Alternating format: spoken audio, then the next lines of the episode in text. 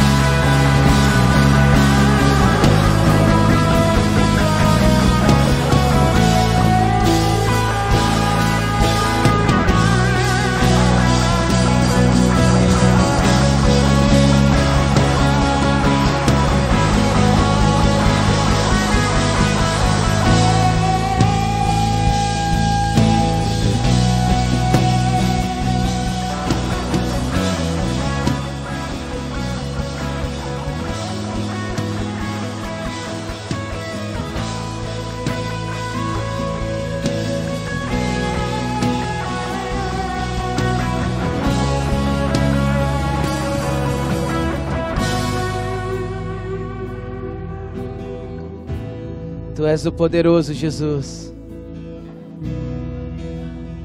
Tu és o poderoso da nossa vida. Tu és o poderoso na nossa casa. Tu és o poderoso, Senhor, nesta casa espiritual.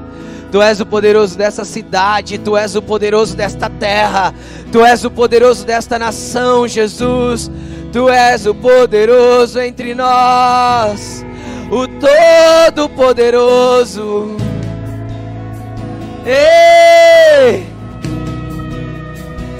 És Todo-Poderoso.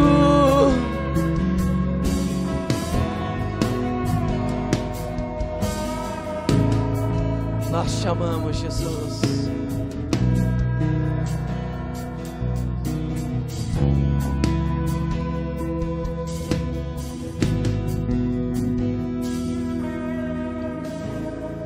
Pode liberar palavras de gratidão para Ele agora, as suas palavras. Libere palavras de gratidão a Ele. Libere palavras de adoração a Ele.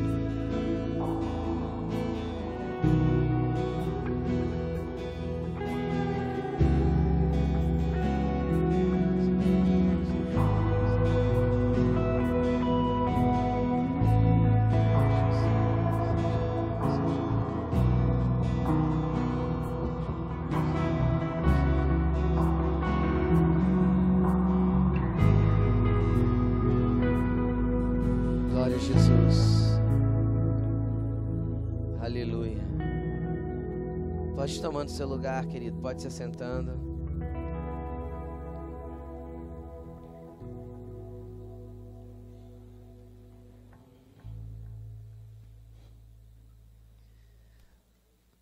Boa noite a todos. Que a paz do Senhor Jesus esteja sobre a sua vida. Amém? Quem está feliz aí com Jesus? Amém? Se você não está feliz, você vai sair daqui feliz hoje, porque Jesus vai mover a tua vida para um lugar assim, amém? Amém? Glória a Jesus. Quem precisa de uma Bíblia, dá um sinal com a mão aí. Se você não tem uma Bíblia e quer uma emprestada, levanta a mão, a gente pode levar uma até você. Tá? Você que está sem Bíblia, só levanta assim, ó. A gente leva uma até você. Amém? Eu gostaria que você prestasse bastante atenção no que eu vou falar agora. Eu vou pedir para você não abrir, abrir a sua Bíblia ainda. Nós vamos abrir daqui a pouco. E antes, eu quero entrar no entendimento de algumas coisas com você. Eu quero construir um entendimento junto com você e quero que você preste bastante atenção. Eu vou falar a respeito, um pouco a respeito de tempos. Tempos no plural. Porque nós vivemos tempos, nós vivemos estações, nós vivemos é, momentos. E é muito interessante que o tempo é uma dádiva que Deus deu para o ser humano. Que não interessa quanta grana você tenha, você tem a mesma porção daquele que é pobre e miserável e que não tem o que comer. Tempo é um negócio tão importante, tão importante, que Deus repartiu uma porção exata, idêntica, igualitária para todos. A mesma capacidade que você tem de usar o seu tempo, a mesma oportunidade que você tem de usar o seu tempo é a oportunidade que todas as pessoas do planeta Terra têm de usar o mesmo tempo tempo. Estão comigo? O domingo, esse domingo, ele não foi, para quem já não está mais nele, conforme os fusos que nós temos no planeta, ele não foi maior do que 24 horas, não será maior para você e não será maior para aqueles que estão no fuso um pouco à frente do nosso ainda, que vai demorar um pouco mais para acabar. Ninguém consegue com toda a sua preocupação, com toda a sua ansiedade, com todo o seu dinheiro, com todo, todo o seu esforço, comprar sequer um segundo a mais em um dia. Ok? Estão comigo? E ninguém, em toda a sua pobreza ou necessidade, consegue colocar em negociação sequer um segundo do seu dia. Porque às vezes, no momento que você está sentindo uma dor extrema, você quer que o tempo passe rápido. E no momento que você está sentindo prazer e alegria, você quer que o tempo passe devagar.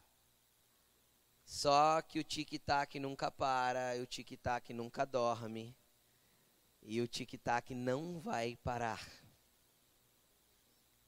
Deus fez assim.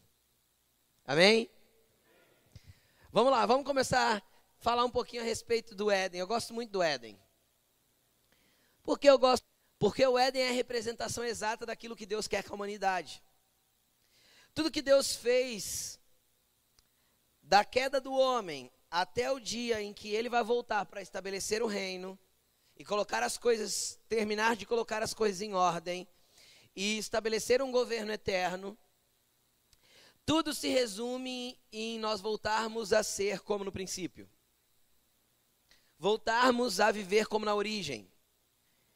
E eu não estou falando dos, dos, dos, dos primórdios ou das coisas que nós temos que viver no sentido físico. Preste atenção. A Bíblia diz assim: que no princípio Deus plantou um jardim no Éden. Éden não é o nome do jardim, Éden é o nome do lugar. O jardim estava plantado em Éden. Estão comigo? E nesse jardim Deus colocou o homem. E a Bíblia diz que esse lugar era um lugar livre do pecado. Era um lugar aonde o homem tinha relacionamento íntimo com Deus, diário e constante. E é muito, muito interessante, porque nesse lugar o homem vivia em estado perfeito de harmonia com Deus. Estão comigo ou não? Em um estado perfeito de harmonia com o Senhor. E esse lugar era tão impressionante não por ser o lugar, mas pelo ambiente que era criado naquele lugar. Estão comigo ou não? Estão entendendo o que eu quero dizer? Aquele lugar é, tinha um ambiente de tamanha glória que o bem e o mal não eram conhecidos da humanidade. Estão entendendo ou não? Qual foi a proposta da serpente? De Satanás através da serpente. Olha, se você desobedecer a Deus e comer do fruto que ele pediu para você não comer, o problema não era o fruto, o problema era a desobediência. Vamos colocar cada coisa no seu lugar. O problema ali não era a árvore, ok? Não era o fruto em si. O problema era a obediência e a desobediência a Deus foi o pecado. O primeiro pecado do homem foi desobedecer. Ok? E ali havia um ambiente tão glorioso que nem bem nem mal eram conhecidos do homem. Por quê? Porque havia um ambiente de glória, onde o ambiente da glória de Deus se estabelece, o mal e o bem deixam de existir. Porque o estado de glória é o êxtase do bem. Quem está entendendo o que eu estou falando? É o bem na sua plenitude, que não dá nem para eu expressar em palavras humanas. Esse era o estado do Éden.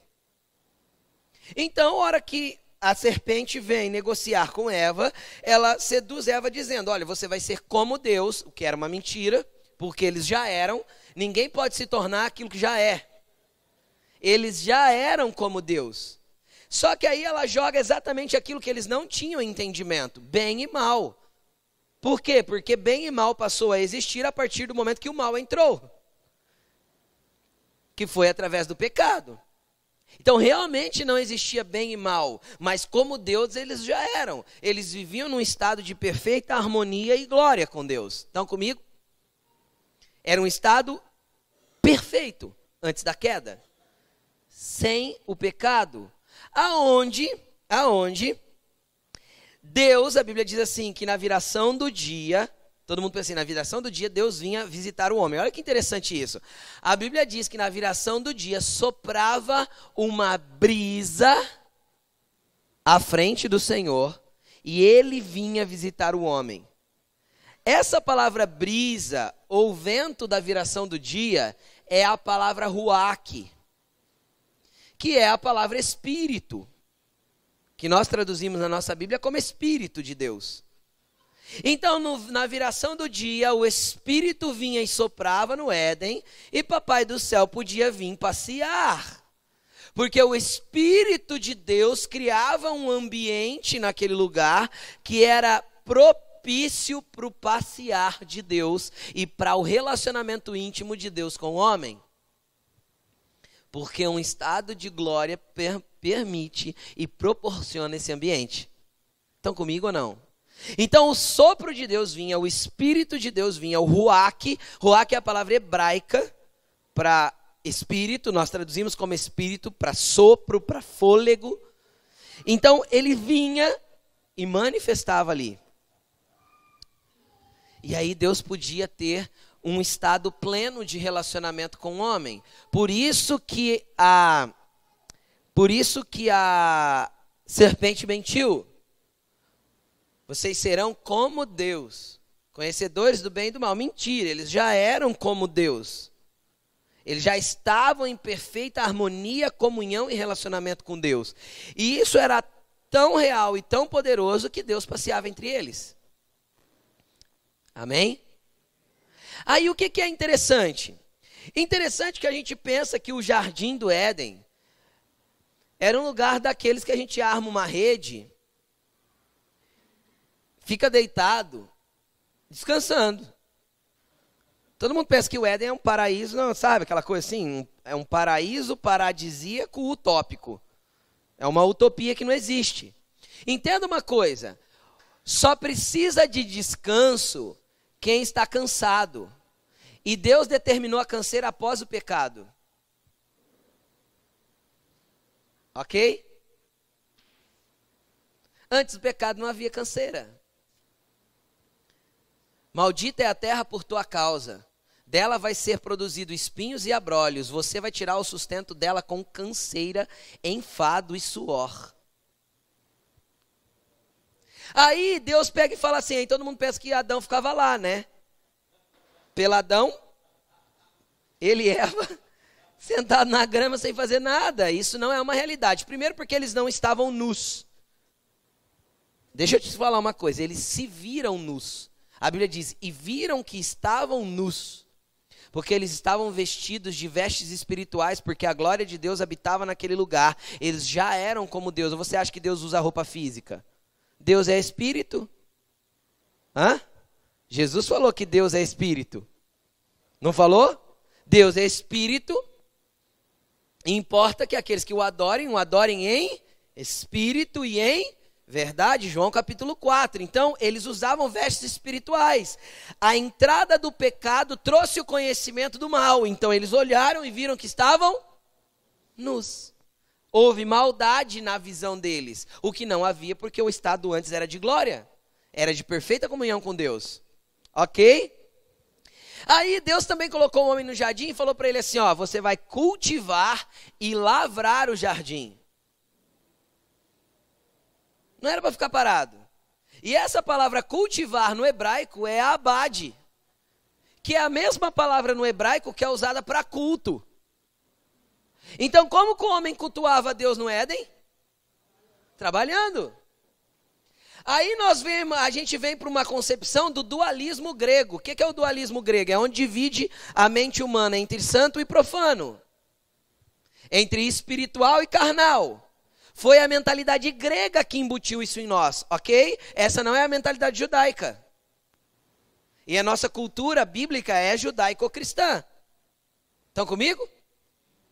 Então, o dualismo grego, essa divisão de santo e profano, de clero e leigo, de, de espiritual e carnal, fez com que a gente também dividisse a nossa vida aonde eu trabalho e ralo para suar, para conseguir grana, para viver nessa terra, e isso não tem nada a ver com a minha vida espiritual. Mentira! O teu trabalho também é adoração. Aquilo que você vai entender no fim por que, que eu estou falando tudo isso. O teu trabalho também é adoração. O teu trabalho também deve cultuar a Deus, todo o trabalho, inclusive o doméstico. Porque veja bem, se Deus fez para Adão uma ajudadora, significa que ele já tinha que estar tá fazendo alguma coisa para ela poder ajudar.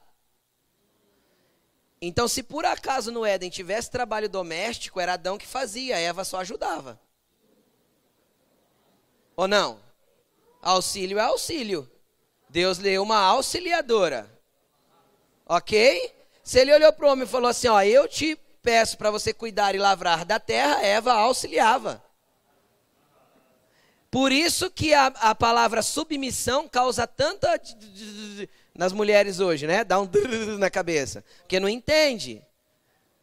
Só tem, só pode ter submissão a mulher que está sobre, sobre um dentro de um relacionamento com um homem que tem missão. Ok? Homem que está indo para lugar nenhum, fazendo nada, ela vai auxiliar no quê? Aí as mulheres tomam o governo mesmo, vão para cima e atropelam todos.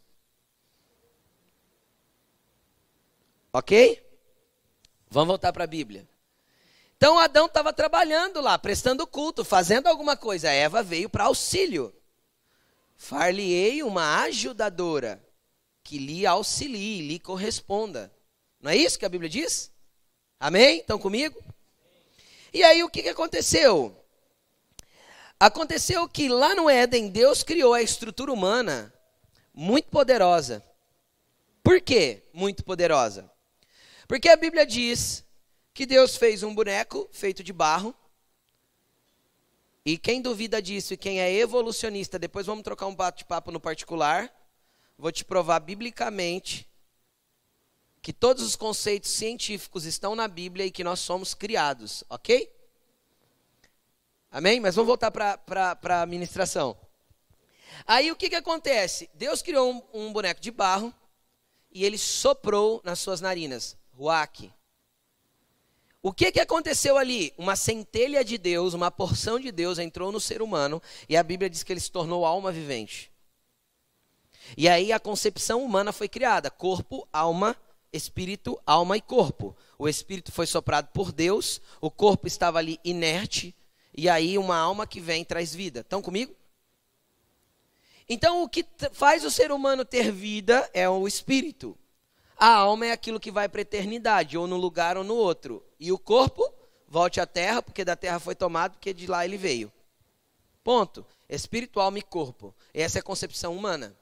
Por que, que Deus fez o homem assim? Por que três partes? Por que desse jeito? Porque é muito simples. Pega a tua mão direita e rela na pessoa que está do teu lado ou na cadeira que está à sua frente. Tanto faz. Rela na cadeira aí. Pegou? Pegou? Deu para pegar? Deu ou não? Deu assim? Deu? Dá uma chacoalhadinha agora na cadeira no irmão aí. Faz assim. Sabe por que você tem a capacidade de tocar essa pessoa? Porque você tem um corpo? Porque a legalidade para tocar o mundo físico vem do corpo. Estão comigo ou não? A autorização para acessar e tocar o mundo físico vem porque nós temos um corpo físico. Tá bom, mas Deus não me deu só um corpo físico. Porque o corpo físico, quando o espírito é tirado, ele morre. Vai para o caixão, do caixão vai para debaixo da terra e vira pó de novo. Ok? E o que sobrou? Sobrou um espírito que foi tirado, voltou para Deus, sobrou uma alma que vai viver na eternidade. E depois, aí tem outra história, o corpo vai ser ressurreto, mas não vamos falar de ressurreição hoje. Aí o que, que acontece? Acontece que Deus também plantou dentro de nós um espírito. Peraí, se o corpo físico me dá autorização para tocar o mundo físico, então, o meu corpo espiritual que Deus plantou dentro de mim, o meu espírito, me dá autorização para tocar o quê? O mundo espiritual. Então, o que, que nós temos que entender? A mesma legalidade que eu tenho para pegar essa caneca é a mesma legalidade que eu tenho para acessar lugares espirituais e tocá-lo. Porque do mesmo jeito que Deus criou o corpo, ele soprou o espírito dentro de mim. E por que eu não acesso, pastor? Porque eu não quero. Literalmente porque eu não busco, não, não, não, me, de, não me dedico, não, não me relaciono com Deus, não vou em, ao encontro disso. Isso é tão real que se você pegar pessoas que atuam no ambiente das magias místicas e negras, eles tocam o mundo espiritual. Não tocam? Tocam. E você que conhece o dono do espírito que está dentro de você, não toca. Porque você acha que você é muito racional para isso. Porque fugiu do teu entendimento. E sabe o que eu acho?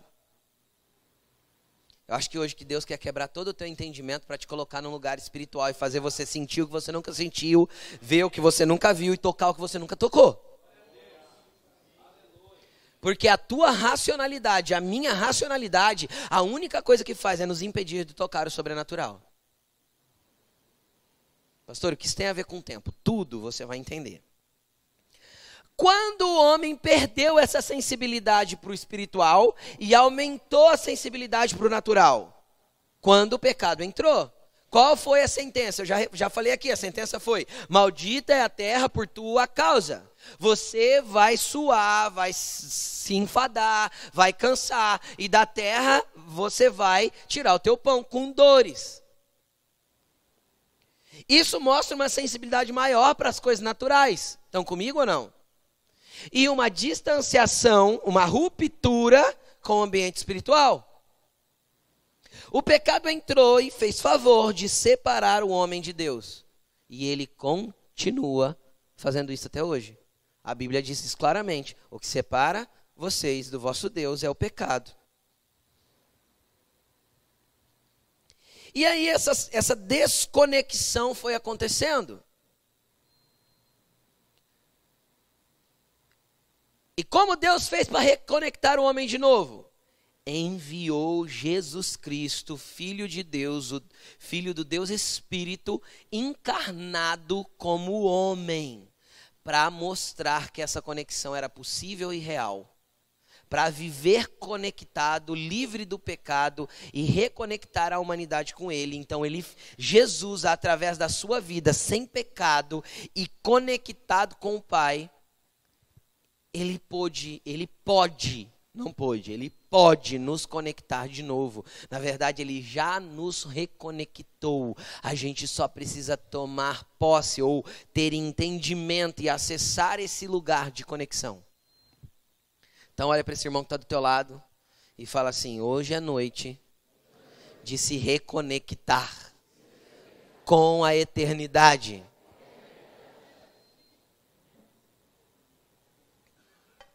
Isso é tão poderoso que a Bíblia diz assim em Provérbios, Salomão entendendo isso, ele disse o seguinte: é, Provérbios, acho que capítulo 3. Deus plantou a eternidade dentro do homem. E o homem anseia por isso. Anseia ou não anseia? Ai, pastor, eu não queria viver para sempre. É, mas se você tiver com a doença que vai te matar, você vai no médico, né? Para viver um pouquinho mais, não vai? Ah, vai. Ah, é. Todo mundo não quer morrer. Se você pudesse apertar um botãozinho que desse pause, e você pudesse parar de envelhecer, você faria. Não é? Até porque a gente vê esses meninos com 18, 20 anos querendo engordar porque tá magro demais, a gente fala assim: calma. Espera, você vai passar dos 30, você vai entender que é, é metabolismo começar a ficar lento. É, calma, não fica preocupado agora não. É mentira o que eu estou falando ou não? Não, e eu sei que a hora que passa dos 40 tem outras coisas, quando passa dos 50 tem outras, e as coisas vão ficando ruins, fisicamente dizendo, né? Só que junto com isso você pode aumentar a sua experiência, seu relacionamento, a sua maturidade, sua conexão com Deus. Mas se todo mundo pudesse dar um pause e pegar uma idade da vida e falar, agora eu não envelheço mais, você ia falar, uau, agora ficou bom. Só que ninguém pode fazer isso, porque o tic-tac não, não para. E o interessante é que no Éden não tinha tic-tac. Hã? Não tinha. Não tinha porque quando o homem foi condenado a sair do Éden foi que Deus falou: os seus dias vão se findar. Tanto que na concepção da criação, você pode ver que fala assim: e foi tarde e manhã, o primeiro dia. Alguém já viu ser tarde e manhã ao invés de manhã e tarde? Por quê? Porque o ambiente não era cronológico. O ambiente era de eternidade. Estão comigo? Estão entendendo o que eu estou falando? O ambiente do Éden era tão conectado com o eterno que não fazia sentido nenhum ter Cronos aqui. Estão comigo? Era um ambiente que a eternidade era conectada. Com a terra. céu e terra se encontram. Lembra a música do Davi Fernandes? É sobre isso que nós vamos falar. Essa era a concepção do Éden, uma conexão completa e perfeita entre céu e terra. Vamos lá. Falamos um pouco de Jesus e tal. Eu quero trazer para você uma palavra e um entendimento. Agora eu vou vasculhar alguns textos com você, para que a gente chegue num lugar. Abra a tua Bíblia comigo em Atos capítulo 1.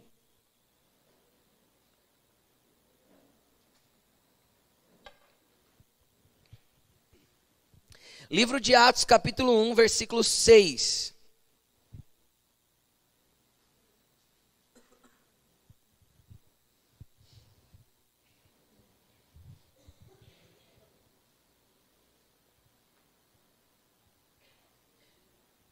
Atos 1, 6. Acharam? Diz assim, ó. Então, os que estavam reunido, reunidos lhe perguntaram, perguntaram para Jesus: Senhor, é neste tempo que você vai restaurar o reino a Israel? Lhe respondeu, e, e ele lhes respondeu: Não lhes compete saber os tempos ou as datas. Em outras traduções vai vai estar tá dito os tempos e as épocas que o Pai estabeleceu por sua própria autoridade, mas receberão o poder quando o Espírito Santo descer sobre vocês e serão minhas testemunhas em Jerusalém, em toda a Judéia, Samaria até os confins da terra. Preste atenção aqui um pouquinho. Qual era a pergunta dos discípulos? Primeiro eu quero entender uma coisa: Jesus venceu a morte, triunfou sobre aquilo que o, o, o, o Éden fez, Adão e Eva fizeram, deixaram o pecado entrar. Jesus vem triunfa sobre o pecado, vive aqui sem pecado. Então ele é a expiação pelo meu pecado. Ele se entrega por mim por você, perdoa as nossas dívidas. E aí ele pega e está ressurreto, ou seja, ele já não está mais no Cronos. Ele já entrou, entrou no ambiente de eternidade. Mas aqui ele se manifesta junto com os discípulos. E os discípulos perguntam: Senhor, é neste tempo que você vai restaurar o reino a Israel? Cara, isso fala do reino milenar de Cristo. Isso não era para aquele tempo. Aí Jesus pega e fala, e nem nós sabemos a data. Você sabe a data de quando Cristo vai voltar a estabelecer o, o governo milenar dele? Eu não sei, nós não sabemos tá? E não tem como a gente saber. Por quê? Porque Jesus falou assim, ó, não compete a vocês saberem os tempos e as épocas que o Pai determinou pela sua própria autoridade. Está falando de restaurar o reino a Israel. O que eu quero chamar a atenção de você aqui é as duas palavras que Jesus usou para falar de tempos e datas ou tempos e épocas. A primeira que ele fala aqui, que está traduzido para nós como tempos, a palavra grega é cronos. Não compete a vocês, nesse caso, nesse caso, não competia a nós sabermos os cronos. E a segunda palavra que ele usa para datas ou épocas é kairos. Então ele fala: vocês não precisam saber de, a respeito desse assunto, vocês não precisam saber os kairos, os cronos e os kairos.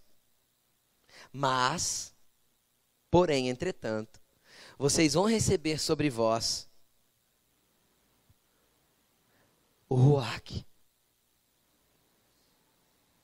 o Espírito. E então vocês vão se movimentar. Jerusalém, Judéia, Samaria e até os confins da terra. Deixa eu te explicar uma coisa. Sabe o que é isso aqui? É a resposta de Deus para o Ruach que já não podia passear na terra mais como passeava lá no Éden. Por isso que Jesus, antes de morrer, falou assim: é necessário que ele venha. Por quê? Porque é ele que abre o caminho para o Pai para se fiar entre os homens. Estão entendendo ou não? É ele que abre o caminho para Deus se manifestar no meio dos homens. Era o Ruach que soprava lá no Éden antes que o Pai se manifestasse. É o Ruach que precisa estar na frente, é o Espírito que precisa estar à frente, abrindo o caminho para as manifestações de Deus. E aí eu quero falar um pouquinho a respeito do Cronos, do Aion primeiro e depois do Kairos. Eu vou explicar, são os três tempos que a Bíblia mostra. E que muitas vezes está traduzido para nós apenas assim: tempo, ou tempos, ou era, ou séculos. Mas eu quero trazer esse entendimento para você no conceito do que as palavras significam. Porque é muito poderoso. se a gente tem entendimento dessas coisas. Veja bem, nós, a partir do momento que o homem pecou, entrou na vida do homem, na planeta Terra, o Cronos. Tic-tac, tic-tac, tic-tac, e chega uma hora que tem um ponto final, e você vai tropeçar nesse ponto final e vai morrer. Estão comigo ou não? Não tem como, essa linha uma hora vai acabar para mim. E se um dia forem escrever a história, uma história e que eu esteja envolvido, ela vai ser. Quem já viu uma história cronológica sendo mostrada? Vem uma reguinha. De repente, num, num determinada data, tem a, a carinha de alguém. Não é assim? Onde ele começou e onde ele terminou. Estão comigo ou não? Porque nós passamos a ter começo e fim por causa do pecado. O que nos inseriu então nesse processo degenerativo foi o pecado. Porque Deus não criou o homem para morrer, Deus criou o homem para viver eternamente. E quando ele expulsa o homem do jardim, ele diz assim: coloque anjos protegendo a árvore da vida que está no centro do jardim, para que ele não coma e viva eternamente. Porque ele tinha vida, trocou a vida pela morte, então agora ele vai viver caminhando para a morte. Ou tem alguém aqui que está mais perto da, mo da morte, estará mais longe da morte amanhã? Estão entendendo o que eu estou falando ou não? Todo dia que eu vivo, eu estou um passo mais perto de morrer. Ai, pastor, que assunto horrível. É a realidade da vida, lindão. Ok? É uma linha que eu vou percorrer. É uma linha igual a régua. Ok? Estão comigo ou não? E chega uma hora que vai ter um ponto final e esse ponto final vai me parar. Pumba, acabou. E uma geração vai e outra geração vem e as coisas permanecem do mesmo jeito. E Salomão entendeu todas essas coisas e falou assim: vaidade, vaidade, vaidade. Tudo é vaidade. Não é isso? Há tempo de plantar e tempo de morrer, há tempo de. Né, né, né, e ele vai falando que tem tempo para todas as coisas, mas vai chegar um dia que todos vão descer para o mesmo lugar e ponto final. Pode ser rico, pode ser branco, pode ser preto, pode ser ter a opção sexual que for, pode ser rico, pode ser famoso, pode ser presidente, pode ser, pode ser quem for. O dia que ele tropeçar no ponto final do Cronos, acabou, velho. Estão comigo ou não? Estão entendendo ou não? E aí, esse tempo Cronos é real. Alguém duvida da realidade do Cronos? Não, olha para o teu. Se você duvida, olha para o teu relógio. Você vai ver que ele não para. A não ser que acabou a pilha. Aí você pode ir na relojoaria mandar trocar a pilha. Mas não para. Aí o, o, o legal é que, do mesmo jeito que a gente vive no Cronos, o Senhor vive num ambiente totalmente diferente, que a Bíblia tra traz para nós, por exemplo, quando Jesus prometeu, Jesus falou isso várias vezes: vocês terão a vida eterna, vocês terão a vida eterna, vocês terão a vida eterna. Essa palavra eterna ou eternidade, ela, ela, ela tem duas palavras que traduzem ela dentro da mesma etimologia no grego. É a palavra aion ou aionios. A palavra aion significa, presta atenção aqui, para sempre, uma idade ininterrupta, um tempo perpétuo, eternidade, o tempo do, do universo, um período de tempo. E a palavra, aionios, que é uma derivação da palavra aion, significa sem começo nem fim, aquilo que é para sempre, aquilo que tem sido e será, sem começo, sem fim, nunca termina, eterno. O que, que é esse, esse ambiente, esse nível de tempo? É o lugar onde Deus habita. Não tem começo nem fim. É eterno, é infinito. Ok? Deus não é eterno. Você sabia disso? Você é eterno. Porque quando você morrer, morrer você vai, tua, tua alma vai viver eternamente. Deus é sempre eterno. O que, que é sempre eterno? Não tem ponto inicial.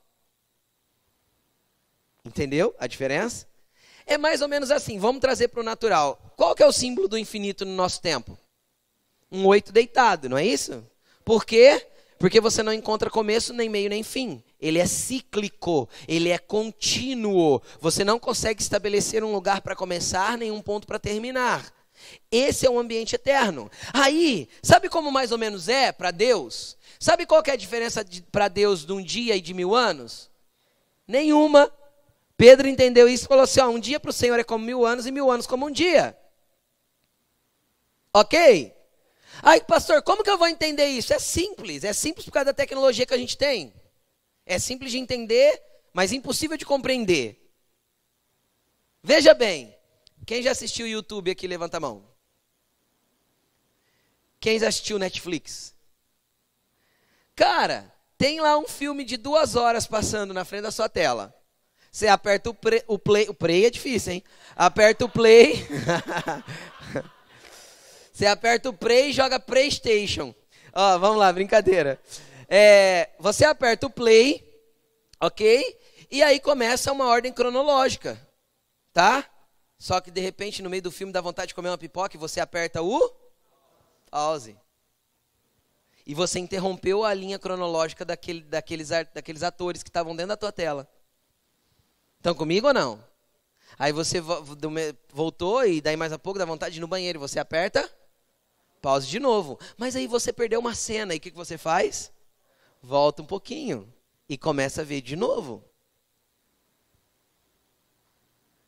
Esse é um ambiente eterno comparado à realidade do que nós vivemos para Deus. Estão comigo? Deus tem a capacidade de colocar a nossa linha do tempo para frente e para trás quantas vezes ele quiser para que ele possa conhecer aquilo que nós vamos viver. Ah, mas pastor, e Salmo 139?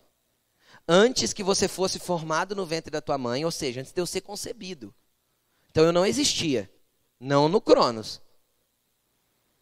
A Bíblia diz que Deus já escreveu nos livros dele todos os meus dias, todos, inclusive os que eu ainda vou viver.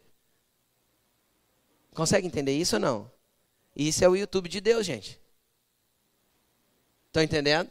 Ele vive num tempo onde ele consegue controlar. E, pastor, dá para entender isso? Não, não dá. A explicação mais próxima que eu tenho é essa.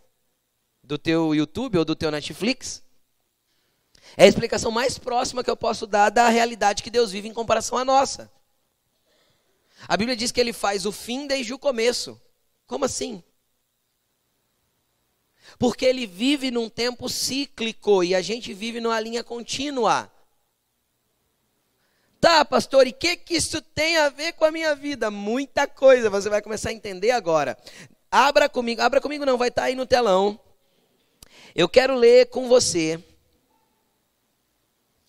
Mateus, capítulo 16, versículo 1, do 1 ao 3.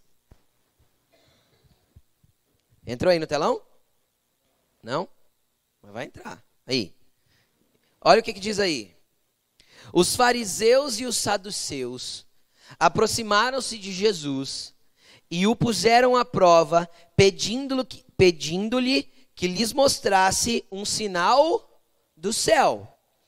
Ele respondeu: Quando vem a tarde, vocês dizem, vai fazer bom tempo, porque o céu está vermelho.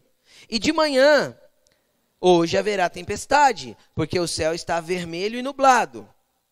Vocês sabem interpretar o aspecto do céu, mas não sabem interpretar os sinais dos tempos. Coloca o versículo 4 para mim, que eu não salvei ali no meu esboço. Uma geração perversa e adúltera pede um sinal miraculoso, mas nenhum sinal lhe será dado a não ser o sinal de Jonas. Então Jesus os deixou e retirou-se. Preste atenção. Aqui Jesus confronta os fariseus. Por que ele confronta? Porque os fariseus, os mestres da lei, eram os religiosos da época. Ok? Eram os que iam na igreja. Eram os evangélicos. Entendeu? Eram os evangélicos da época. Aí Jesus, os evangélicos chegam em Jesus, porque não estavam entendendo o que Jesus estava fazendo, e fala assim: faz um sinal para nós ver. Faz alguma coisa aí, Jesus, que prove que você é o que você está dizendo que você é.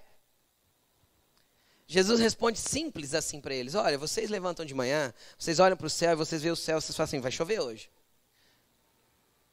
Vocês olham à tarde e falam assim: ah, hoje o tempo vai ser bom, olha o jeito que está aquela nuvem, olha como está avermelhado o céu. Vocês sabem discernir as coisas naturais, mas vocês não conseguem discernir os sinais dos tempos. E a palavra tempos aí é a palavra kairos.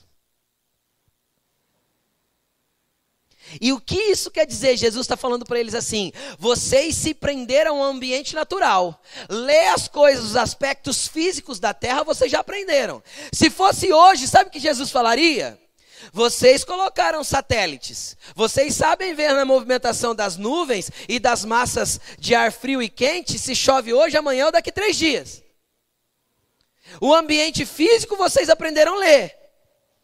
Mas discernir os ambientes espirituais e os tempos das manifestações de Deus, vocês não conseguiram entender ainda não. Então, eu não vou dar nenhum sinal para vocês.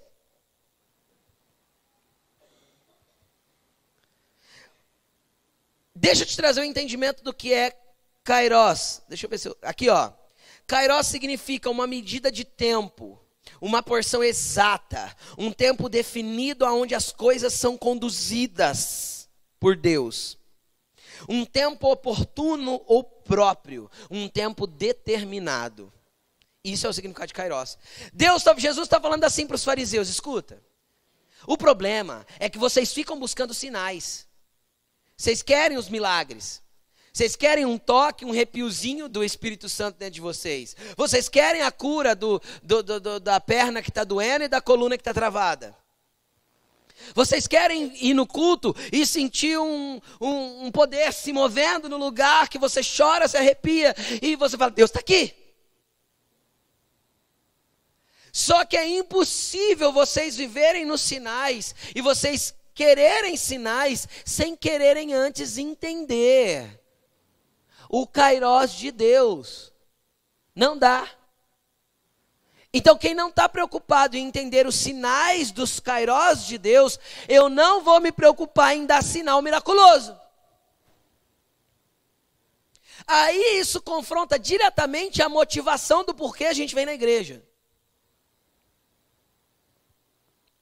Porque na igreja a gente vem buscar coisas. Coisas para quê? Para a terra. Pensando só nas coisas daqui. E a gente não quer discernir esses ambientes espirituais. Pastor, o que é o Kairos diante do Cronos e diante do Ion? Cara, imagina o Ion, que você já entendeu que é um tempo cíclico, contínuo, sem interrupção. Enquanto o Cronos é uma linha que corre embaixo. Como esses dois se conectam? Através do Kairos. Estão comigo ou não? Estão entendendo o que eu estou dizendo?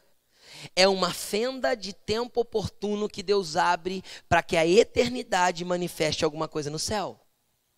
Alguma coisa na terra, perdão. Para que a eternidade, o céu, manifeste algo no Cronos. Qual que é o meu trabalho? Discernir o que Deus está querendo manifestar em cada lugar, em cada tempo, em cada estação da minha vida. Jesus falou que será tão importante que se eu não me preocupasse com isso, sinais miraculosos não estariam na minha vida. Nenhum sinal vai ser dado para vocês. Porque vocês se preocupam e sabem discernir as coisas da terra. Vocês sabem discernir, discernir tudo racionalmente. Você, aí vamos falar para essa geração. Nós nunca tivemos tanta informação. Só que tão pouco discernimento. Nós nunca, nós nunca fomos tão bem informados. Só que nunca fomos tão mal orientados pelo Espírito. Sabe por quê? Porque você ouve tantas vozes na tua mente, você vê tantas coisas com seus olhos, você toca tanta coisa com as suas mãos da terra, que você não para para ouvir a eternidade, queridão. Nós não paramos e isso tem impedido Deus de poder manifestar na terra os tempos oportunos, descer é, é, vias de comunicação da eternidade para aquilo que Ele quer que manifeste no Cronos. Sabe por quê? Os discípulos pediram, Senhor, fala para nós se é agora o tempo do, da restauração do reino. E Jesus respondeu: Não compete a vocês saberem os cronos e os kairós que pertencem ao Pai, no caso, ao estabelecimento do reino. Mas vocês vão, vocês vão receber o Espírito Santo para serem minhas testemunhas. Aí você vai para Atos capítulo 2, versículo 1, diz assim: E cumprindo-se o dia de Pentecostes. Do que isso fala? Da marcação de um tempo. Estão entendendo ou não? Tinha um tempo exato para a descida do Espírito Santo. Aquele dia que aconteceu em Atos 12, a descida do Espírito, foi um kairós aberto. Estão entendendo ou não? Céu e terra se conectam. Aion e Cronos se conectam e Deus abre uma fenda, um portal e faz o Espírito Santo descer e cair sobre cada um deles. E de repente veio do céu um som como do quê? De um vento, mas agora não mais um vento como uma brisa lá do Éden, agora um vento impetuoso. Agora o Espírito Santo vem com ímpeto. Para quê e por quê? Porque agora o Espírito Santo não vem apenas abrir um caminho para o Pai. Agora ele vem para ficar definitivamente para morar em nós. Estão comigo, gente? Eu acho isso muito poderoso, cara. Eu não sei se você consegue entender, mas ó, deixa eu empolgado isso. Uau! Lá no Éden ele dava uma passeadinha com o papai, agora ele vem e fica, e resolve morar dentro de mim. Aí você fala assim: por quê? Por que ele vem para ficar agora? Porque Deus gostaria que o seu povo nunca mais se desconectasse do entendimento dos tempos. Deus não queria que o seu povo nunca mais se desconectasse do Aion e vivesse sem entender os kairos, as fendas da, da, das manifestações de Deus na terra. Então o que ele faz? Ele pega o Espírito Santo e coloca para habitar dentro de mim. Por quê? Porque agora eu, como filho de Deus, Preste atenção, eu falo eu aqui, tá? Humanidade. Nós, como filhos de Deus, com o Espírito habitando dentro de nós, agora nós somos os portais para essa manifestação de Deus na terra. Deus já não precisa criar um ambiente como era no Éden, porque não é o ambiente que faz, o que faz são os filhos. Por isso que a Bíblia diz que a terra e a natureza aguarda ansiosa a manifestação dos filhos de Deus. Filhos que entendem que o que carregam, eu carrego algo poderoso. Que algo poderoso eu carrego? Deus!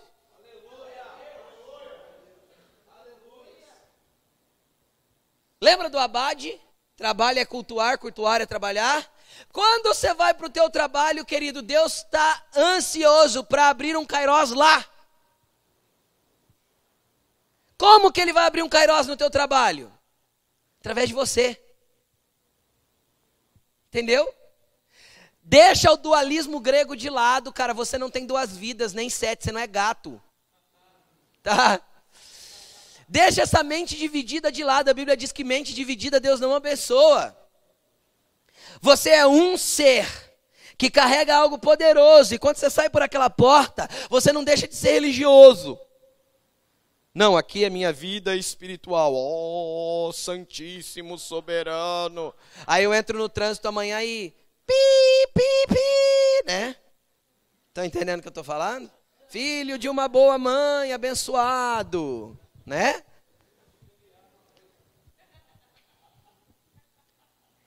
Peraí, aqui eu declarei que ele é santíssimo.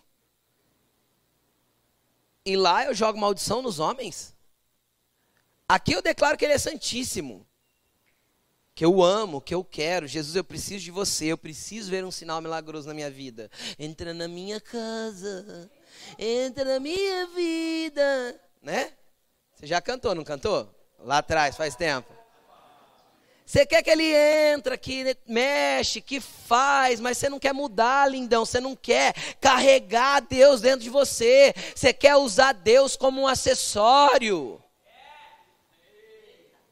Nós queremos usar Deus como acessório. Na hora que eu preciso, eu aperto o play de Deus. Na hora que eu não quero Ele, eu vivo a minha vida do jeito que eu bem entendo. Estão comigo? Ah, agora a coisa apertou, agora eu vou orar. Agora está tudo bem, agora eu vou xingar. fofocar, falar mal, criar intriga, arrumar problema, ser contencioso. Eu já trabalhei em lugares que tinha pessoas que eram que se diziam, eram evangélicos, né? Evangélico, evangélico não vai para o céu, Deus não é evangélico. Né? Deus é Deus. E precisa de filhos, não de evangélicos. Trabalhavam lá evangélicos. Aí eu escutava os amigos de trabalho falava assim, cara, para ser crente igual esse cara aí, eu prefiro ir para o inferno. De que adiantou? Estão entendendo o que eu estou falando, gente? Habita aqui. Vai conosco. Para onde a gente for. Estão comigo? O poder está aqui. A unção está aqui o portal celestial da conexão do Cronos. Eu estou numa linha, essa linha não para, eu tenho que continuar caminhando nela, não tem como. É inevitável. Quem está comigo? Eu vou caminhar em direção a um fim. Ok, mas eu vivo conectado com a eternidade. E sempre que Deus quiser manifestar algo, Ele tem que me encontrar. Eu sou, você é, nós somos o portal de Deus para a manifestação dele na terra. Pastor, mas como que eu vou viver? Vou viver igual igual o Judá Bertelli? É. O Judá é demais, ele vive conectado na eternidade o tempo inteiro. Deixa eu explicar uma coisa para você. Você só precisa aprender a discernir os sinais dos tempos. Existem coisas que Deus sinaliza que precisa ser manifesto. Quem está comigo? Não é para você ser oportuno, viver com a mente só lá na eternidade. E não entender que você tem algo para fazer aqui na terra. Eu vou contar uma experiência. Uma vez eu e a Laine e a nossa família, a gente pegou, acho que uns três ou quatro dias de férias, e a gente foi para uma cidade turística aqui da, do Brasil. Não vou falar qual é porque não convém. E aí a gente entrou, na hora que a gente entrou na cidade com o carro, a gente sentiu um peso espiritual. A hora que a gente entrou na cidade, eu olhei para a Laine, ela olhou para mim, eu falei, está sentindo? Ela falou, tô. Pesado o ambiente, né? Eu falei, tá. Aí eu ali no volante ainda, eu orei assim, eu orei para o Senhor, falei assim, Senhor, o Senhor quer que eu faça? Porque quando vem esse discernimento, para mim é um sinal. Quem está entendendo? É um sinal. É um sinal de alguma coisa, tá? Aí eu falei assim, Senhor, o Senhor, ali no volante ainda, né? Falei com o Senhor aqui, sem abrir a boca sequer. Senhor, o Senhor quer que eu faça alguma coisa aqui nessa cidade nesse final de semana? O senhor falou assim: sim, quero. E na hora eu falei assim: ó, legal, né? Pensei comigo, né? O que, que o senhor quer que eu faça, Jesus? Ele falou assim: se divirta com a sua família.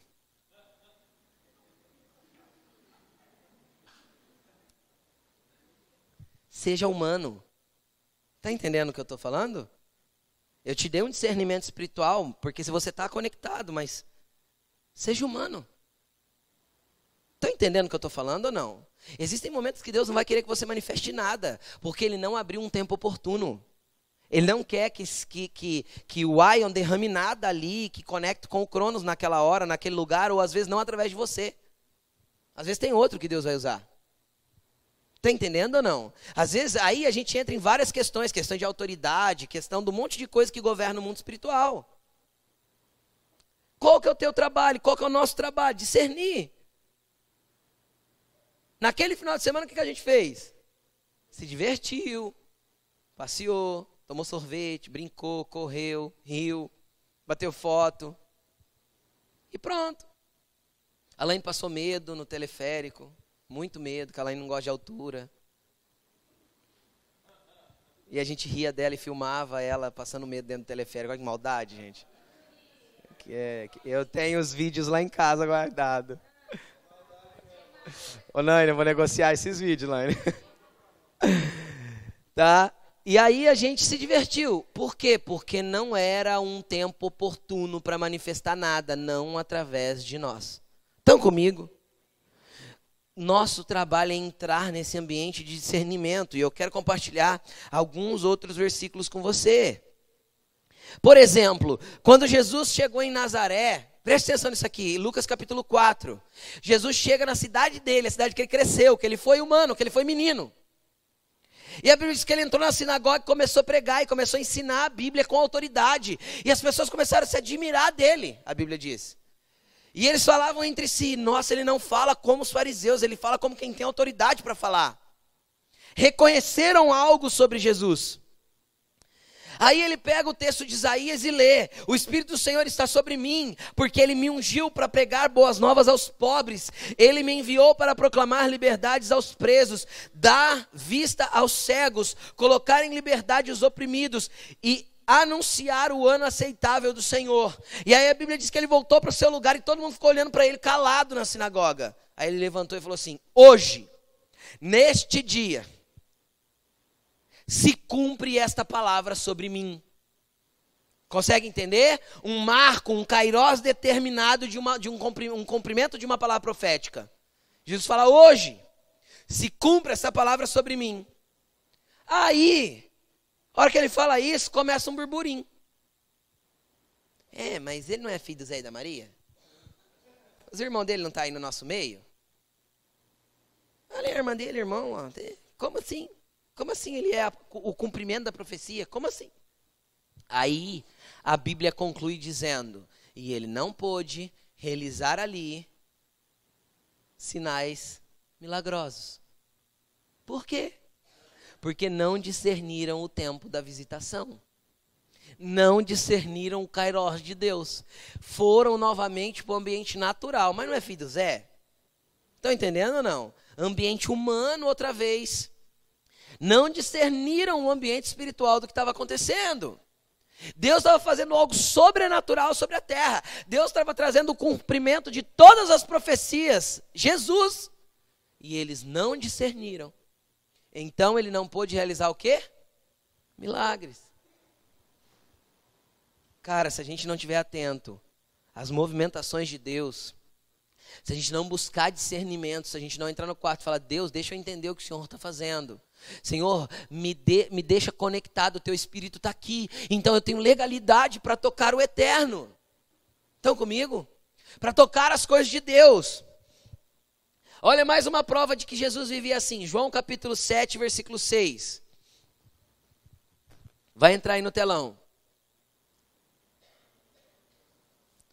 João 7, 6. Está aí? Então Jesus lhes disse: Para mim ainda não chegou o tempo, o Kairós. É isso que está escrito aí. Ah, Para mim ainda não chegou o Kairós. Para vocês, qualquer tempo é certo. O mundo não pode odiá-los, mas odeia a mim, porque eu dou testemunho do que ele faz de mal. Sabe o que Jesus estava falando aí? Lá no Éden, o homem queria conhecer o bem e o mal. Agora o homem faz mal e eu estou denunciando o mal que ele faz. Então por isso eles me odeiam. Estão entendendo o que eu estou falando, gente? Aí ele pega e continua: Vocês vão para a festa, mas eu ainda não vou subir para a festa, porque para mim não chegou o tempo apropriado. O Kairos. Tendo dito isso, permaneceu na Galiléia. O que, que, é interessante? Os irmãos dele, humanos, os irmãos, irmãos de sangue. Ele começou a fazer milagre ali na região da Galiléia, onde ele morava. E aí os irmãos falaram assim, cara, se você quer aparecer, se você está fazendo tudo isso aqui, por que você não vai para Jerusalém? Lá é o lugar de ser visto. É a capital do país, lá é que as coisas espirituais acontecem. O templo está lá, está tudo lá, vai lá. Se manifesta lá. Já que Deus está fazendo na tua vida, por que você não põe os vídeos no YouTube? Já que Deus está fazendo na tua vida, por que você não grava uns videozinhos para orientar as pessoas? Estão entendendo ou não? Já que Deus está fazendo na tua vida, por que você não manifesta isso em público? Queridão, porque é necessário discernir o Kairos. Jesus olhou para eles e falou assim: Não é tempo de eu ir para Jerusalém ainda. Para vocês, qualquer tempo é certo. Para mim, eu, eu vou discernir os kairos de Deus, o tempo específico do que eu preciso manifestar. Entenda uma coisa, querido, o que você vive no secreto só vai se revelar em público depois de ser concebido e gerado, então você pode dar à luz. Porque a gravidez é uma manifestação pública daquilo que foi gerado no secreto. Só que tem um tempo de gerar, um tempo de, de ficar gestante para depois dar à luz. Estão comigo ou não? Um tempo de fazer crescer primeiro. Tem gente que mal recebeu no secreto já quer sair derramando sobre os outros. Sabe quantos anos faz que Deus está ministrando essa palavra de tempo na minha vida? A Laine sabe. Faz mais ou menos uns dois anos. Isso aqui que eu estou liberando hoje faz mais ou menos uns dois anos que eu estou construindo esse entendimento. Tem gente que recebe e já sai. Grava videozinho, põe não sei o que, põe no history. Cara, entenda se é isso que Deus quer. Entenda se é essa manifestação que Deus tem para você. Venha discernir se é isso que Deus quer atuar através da tua vida. Pastor, e se Deus não falar nada? Você não faz nada. E se Deus mandar eu fazer e não tiver o recurso? Faça, porque então Ele vai prover o recurso. Ou a gente se coloca para entender e discernir os tempos que Deus quer manifestar, conectar Ion com Cronos, através de um Kairos, para que a gente viva o sobrenatural e os sinais milagrosos nos acompanhem, ou a gente vai ficar dando murro em ponto de faca, se é para usar a expressão certa, e achando que está fazendo coisas para Deus. Agora eu quero entrar num último ambiente. Do mesmo jeito que lá no Éden, Aion e Cronos eram conectados, por isso Cronos não existia. Estão comigo ou não? Era um ambiente de glória completo. Assim um dia Deus quer fazer de novo. Tá? Assim um dia Deus vai fazer de novo. Novos céus e nova terra. Está escrito 200 vezes na Bíblia novos céus e nova terra. João diz que ele viu a Nova Jerusalém descendo do céu. Conexão novamente. É nesse estado que nós vamos entrar. Você consegue entender isso, gente? E aí? E aí a Bíblia diz que a gente vai ter corpo glorificado, onde a, a, a, nossa carne não vai se corromper mais, porque aquilo que era corruptível se revestiu de incorruptibilidade, aquilo que era mortal se revestiu de imortalidade, igual no Éden. Você consegue entender? Conexão original de novo, pum, plugou. É isso que Deus vai fazer. Só que ele precisa começar a usar os filhos hoje. Como? Se nós somos os conectores, os portais com o ambiente espiritual, o que interrompe essa conexão? A mesma coisa que inter interrompeu a conexão no Éden: pecado. Pastor, como eu me livro do pecado? Eu preguei algumas semanas atrás a respeito de o poder da aliança. Foi até dois domingos. Tem no YouTube para quem quiser ver, parte 1 e 2. Cara, contra o pecado a gente precisa ser radical. Jesus falou: se o teu olho direito se escandaliza, arranca ele. E Jesus nunca mandou ninguém se mutilar.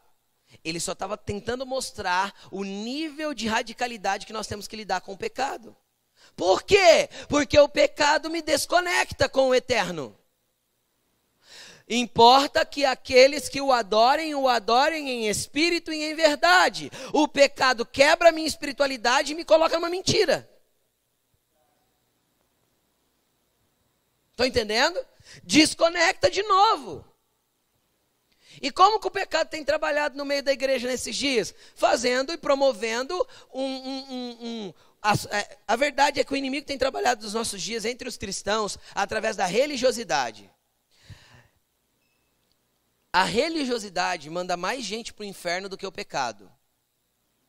Parece que é um nada a ver isso que eu estou falando, né? Analisa comigo, do pecado dá para se arrepender, da religiosidade eu não me arrependo, porque eu acho que eu estou certo. O que, que é a religiosidade? É a construção humana e natural de regras que me fazem parecer santo.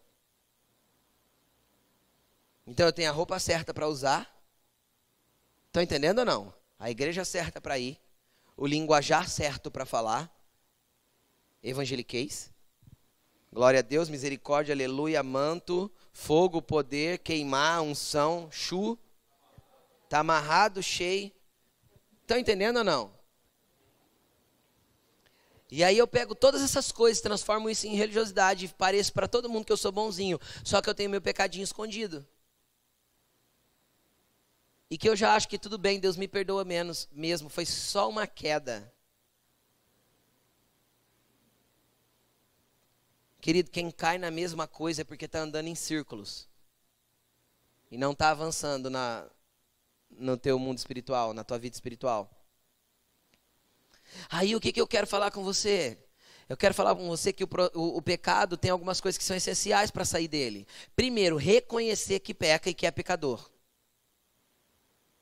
O problema é que essa geração não reconhece pecado. Por quê? Porque por se multiplicar a iniquidade, o amor de muitos se esfriou.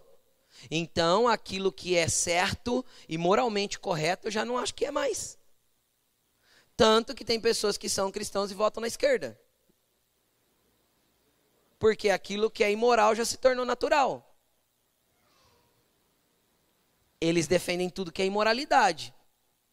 E ponto. Não faz sentido para mim. Nenhum.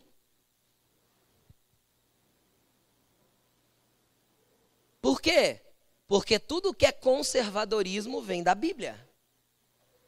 Ou eu estou errado? Vem da Bíblia.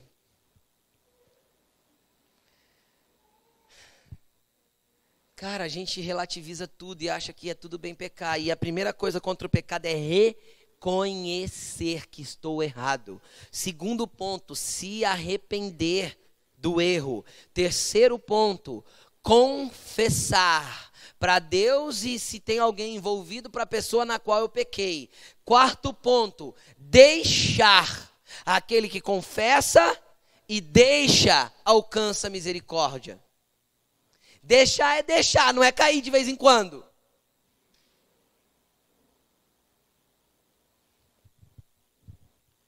Deixar é abandonar. Aí você está desconectado, não entende nada que Deus está fazendo, você vive perdido. Cada hora você tem uma direção, na verdade você não tem direção. Ah, vou para lá. Ah, não. Não, não vou para lá, não, vou para cá. Ah, não. Vou ali. Sabe o que acontece? Você vive igual Ló. A Bíblia diz que quando Ló e Abraão, os pastores deles brigaram, Abraão falou assim: Cara, levanta aí, ó, escolhe o lado. Ló, a Bíblia diz que Ló ergueu os olhos e foi olhando. Aí ele viu as campinas do Jordão, lá, a região de Sodoma e Gomorra. E foi, porque era mais bonito aos olhos. Cara, Deus não quer que você viva como Ló, escolhendo os lados. Deus quer que você viva como Abraão. Você não tem opção. Se escolher um lado, você vai para o outro mesmo, porque Deus está com você. Você está entendendo o que eu estou falando ou não? Você vai para o lado que Deus tiver. E o lado que Deus tiver é mais feio, tem deserto, montanha. É para lá que eu vou, porque o que importa é eu estar conectado com o eterno. Veja bem, eu, eu, eu, não quero, eu não quero que você, preste atenção no que eu estou falando aqui, estou falando como líder espiritual agora. Eu não quero que você tenha uma religião. Eu quero que você conheça a religação do homem com Deus, que é através de Jesus Cristo. Você consegue entender o que eu estou falando? Através do Espírito que está. Porque a palavra religião no grego é religião. Você sabia disso? Que significa religação. Quem religou? Jesus Cristo na cruz me religou e me deu um selo, a Bíblia diz, que é o Espírito Santo que proporciona que eu me conecte com o eterno. Então, o verdadeiro cristianismo é quem se relaciona com Cristo.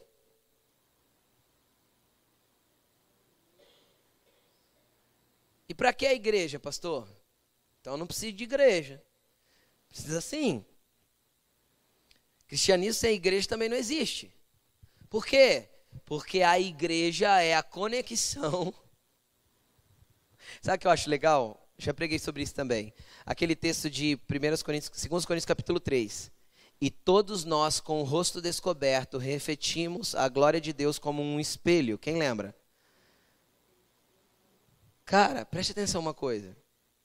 Imagina eu sendo um ponto de conexão. Então eu sou como um espelho, reflito a glória de Deus. É isso que lá Paulo, Paulo tentou explicar. Mas ele diz que todos nós com o rosto descoberto. Imagina quando a gente chega num ponto de conexão e abre o espelho que cada um tem para conectar a eternidade. Isso vira o quê? Banda larga, gente. Banda larga com a eternidade. Você consegue entender ou não? E aí a gente pode juntos se lapidar um ao outro e criar pontos de ambiente de glória, onde a manifestação de Deus tem liberdade para atuar, como que acontece nessa casa sempre. Onde Deus pode descer, os anjos podem fazer, as coisas podem se mover. Quem já sentiu isso aqui, já viveu isso aqui? Amém? É poderoso. Mas a igreja serve para que nós possamos nos lapidar, nos auxiliar, viver juntos, viver em comunhão, tratar um ao outro, crescer espiritualmente. Mas vamos voltar para o assunto.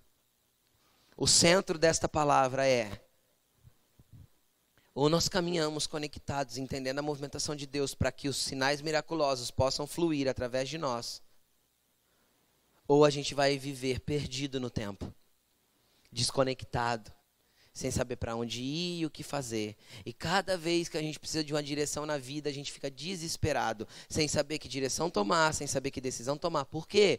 Porque é uma desconexão com a eternidade. Por quê? Porque ou existe pecado, ou existe um ambiente onde você acha que você não peca. Mas faz tempo que você não ouve a voz de Deus, faz tempo que você não tem a direção, faz tempo que você não tem entendimento, faz tempo que você não tem um discernimento. Hoje Jesus quer nos reconectar. Coloque-se de pé.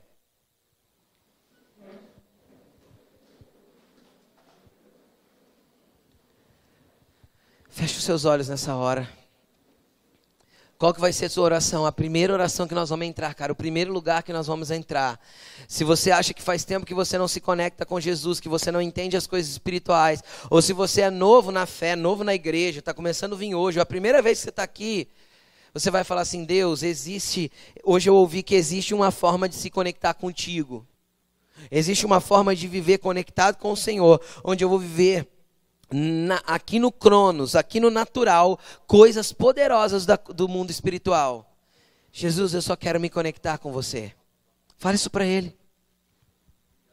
Jesus, eu só quero me conectar com você. Espírito Santo, eu te peço que o Senhor jogue luz aqui no nosso meio. Se há, Senhor, pecado escondido aqui, se há cegueira espiritual por causa do pecado, se o Deus desse século cegou o entendimento de muitos aqui, Senhor, eu te peço que o entendimento seja aberto agora, para que haja, Senhor, um reconhecimento de que há pecado, há desconexão. Em nome de Jesus, eu confronto agora todo espírito de religiosidade que tem impedido seus filhos de se conectarem contigo. Em nome de Jesus, nós proibimos agora todo espírito de cegueira espiritual de atuar e nós liberamos um tempo na onde os seus filhos filhos vão se conectar com o Senhor. Senhor, nós queremos entendimento do Kairos, nós queremos entendimento das coisas espirituais. Libera um tempo para este, para cada filho aqui. Libera um tempo para cada filho aqui. Libera, Senhor, o entendimento para cada filho aqui, discernimento de sinais, discernimento dos tempos. Oh, Abra, Senhor, um tempo neste lugar. Abra um tempo na vida de cada um. Que o teu espírito venha borbulhar dentro de cada um aqui agora, Senhor. Que o teu espírito venha queimar dentro de cada um aqui agora, Jesus. Querido, comece a reconhecer, comece a pedir perdão, comece a se arrepender pelas coisas que você tem praticado e que te desconecta de Deus. Fala para o Senhor, Senhor, eu tenho andado desconectado, eu tenho andado longe, eu tenho andado racionalmente. Eu quero quebrar esse paradigma, esse paradigma, eu quero quebrar essa racionalidade. Eu quero quebrar isso para acessar em espírito e em verdade, Senhor, lugares celestiais para conectar o entendimento do eterno. Urababaxeira e a Candalas, comece se arrependendo, comece pedindo perdão. Fala para ele, Senhor, eu entro com arrependimento agora. Eu reconheço que nesse lugar, nessa coisa, desse jeito, eu, me, eu pequei, eu errei. E, Senhor, eu estou desconectado. Você que quer se reconectar nessa noite, você quer entrar num ambiente de discernimento do Kairos, sai do teu lugar e vem até aqui na frente, vem. Sai do teu lugar e vem para cá. Você que quer se reconectar e você que quer abrir, entrar num ambiente de entendimento desses lugares, vem. Vem aqui para frente. Deus tem mais para fazer na sua vida. Vem, Senhor, vem abrir esse tempo, vem abrir esse lugar. Você quer andar conectado com o entendimento para ver os sinais miraculosos? Sai do teu lugar e vem. O Espírito do Senhor está aqui, querido. O Espírito do Senhor está aqui. Se é arrependimento que você precisa lançar, lance arrependimento.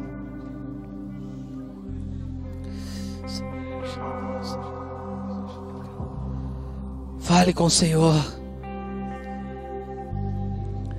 Ele está neste lugar.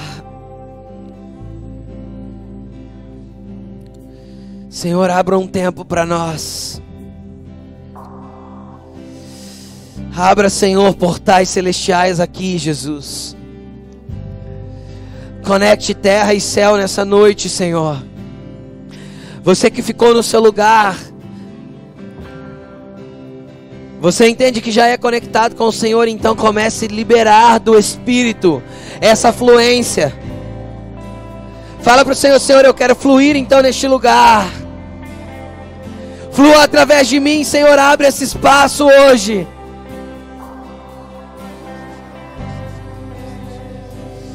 Vem, Jesus.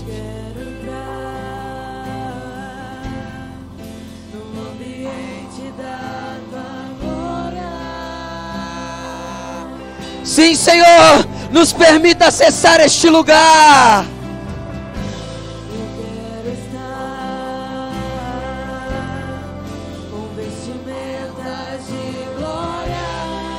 É Jesus, nós queremos, Pai. Conecta terra e céu.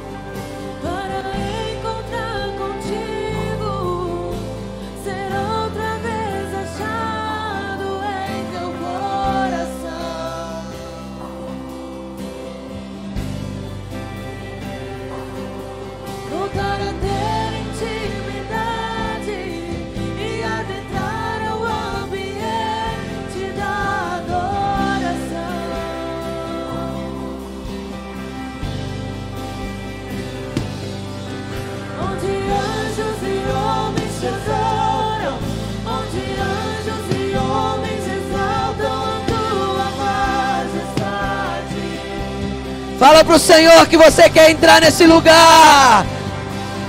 Onde anjos e homens te adoram, onde anjos e homens exaltam a sua majestade.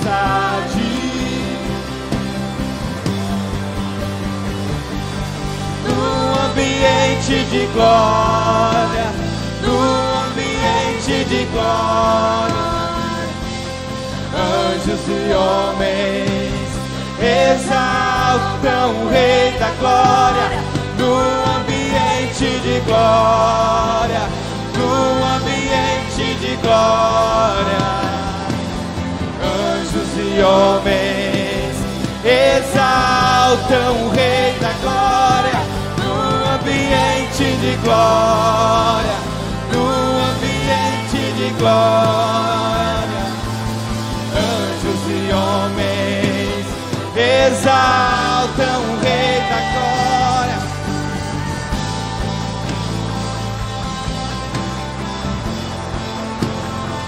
Fala pra ele, Jesus, eu quero estar conectado, Pai. Eu quero estar ligado a ti.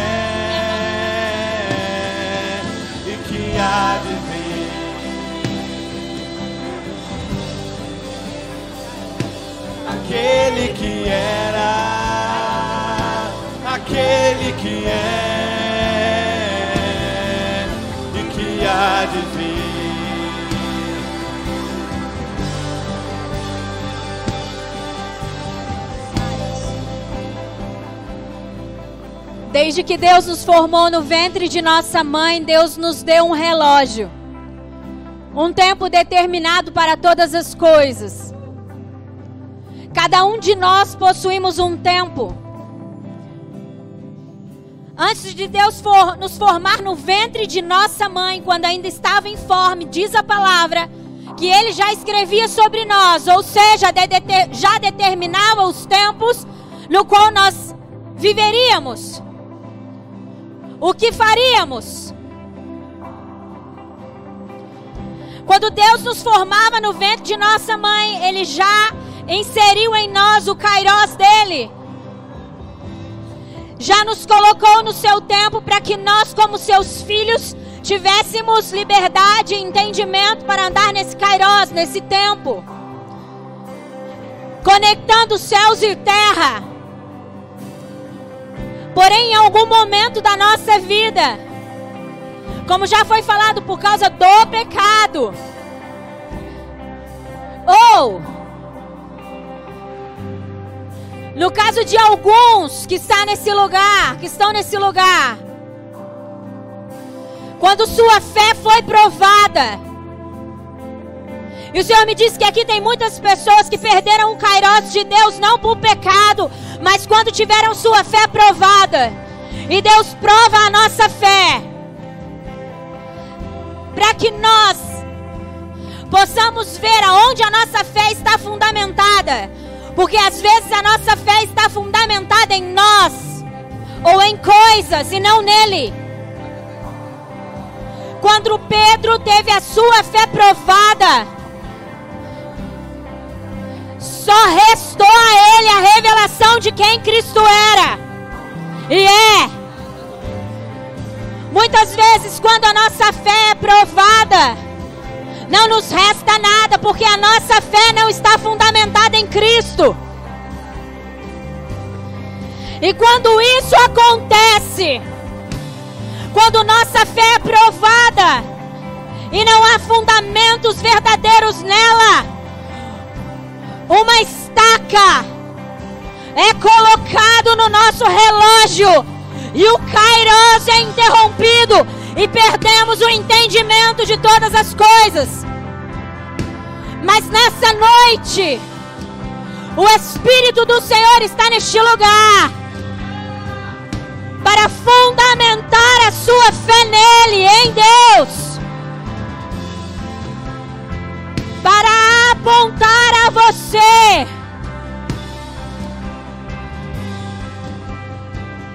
Cristo e então remover toda a estaca que foi inserida no seu relógio. O Espírito do Senhor irá remover toda a estaca que foi enfincada no seu relógio. No relógio que Deus te deu, no tempo que Deus te deu.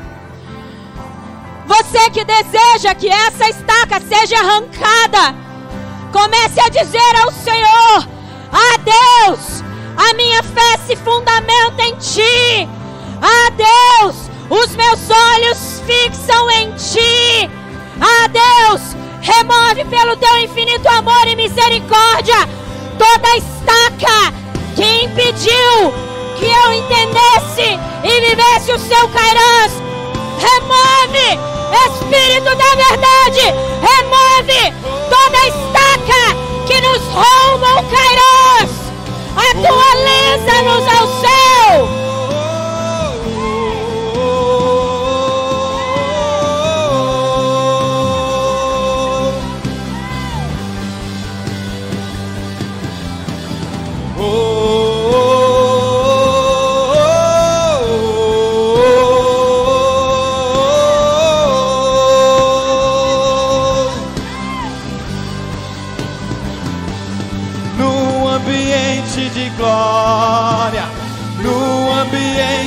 Glória, anjos e homens exaltam o Rei da glória no ambiente de glória, no ambiente de glória, anjos e homens exaltam o Rei da glória. de glória, no ambiente de glória. Anjos e homens exaltam o Rei da Glória, no ambiente de glória, no ambiente de glória. Anjos e homens exaltam o Rei da Glória. Meu irmão, se nós perdemos o Kairos de Deus pelo pecado, é só nós nos arrependermos. Agora, se a nossa fé não está fundamentada em Cristo, nós precisamos aprender a recorrer a Deus. Sabe que às vezes a nossa fé e toda a nossa movimentação está muito fundamentada no nosso temperamento? É desafiador ter um temperamento colérico como o meu e andar na força do Espírito, porque por muitas vezes, por muitas vezes, se não vigiarmos, andamos na força do nosso temperamento. É desafiador ser um sanguíneo e agir no tempo de Deus, porque todo sanguíneo tem uma força no seu temperamento. E eu falo que uma das coisas que mais nos faz perder o Kairos de Deus é não ter a nossa fé verdadeiramente fundamentada em Cristo. Por isso, os ventos e as adversidades elas batem a nossa porta. É necessário para que haja um chacoalhar de Deus e a nossa fé seja provada para que nós possamos estar exatamente onde Deus quer que sejamos, é necessário que sejamos, é necessário que sejamos inteiramente dele. E o maligno nos para muito nisso.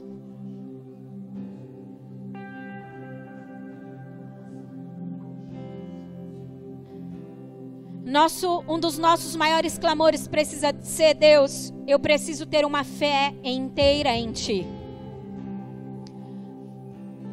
Toda a fundamentação da minha fé precisa ser o Senhor. Porque quando isso acontece, a gente começa a entender, nós começamos a entender as movimentações do, as movimentações do Senhor. Seja ele em uma brisa, seja ela em um vento impetuoso,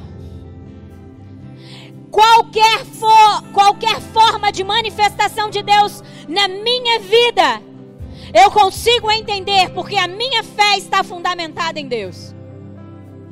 E aí eu não perco o tempo, o kairos de Deus, mesmo nos tempos de vitória, mesmo nos tempos de paz, mesmo nos tempos de alegria, mesmo nos tempos de dor, mesmo nos tempos de adversidade. O maligno não pode lançar estacas no meu relógio, impedindo com que os ponteiros do meu relógio continuem a avançar.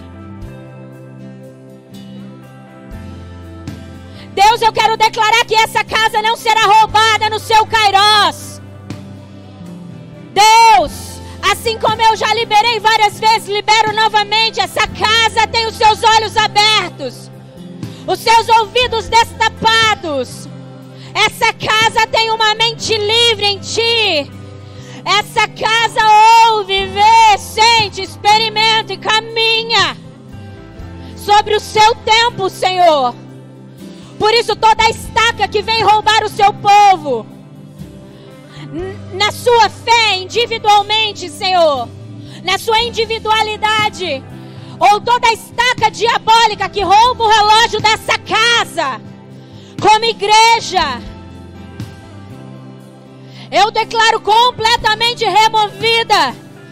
Eu declaro, Senhor, que o nosso ponteiro está junto ao seu ponteiro, Deus os relógios da nossa vida, o relógio da nossa vida, equalizado ao relógio do Senhor, Deus. Nós tomamos posse disso.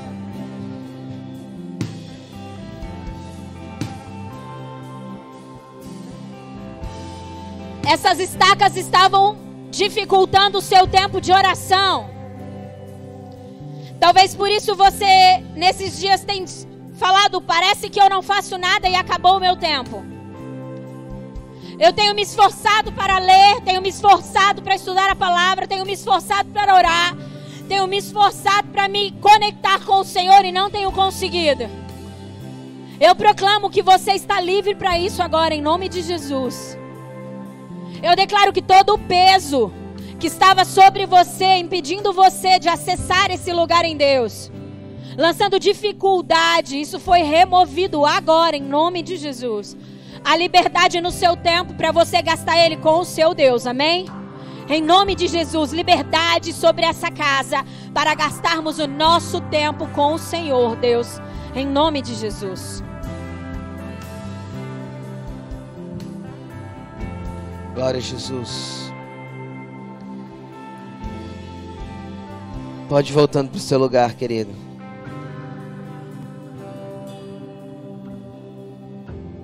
Obrigado, Jesus.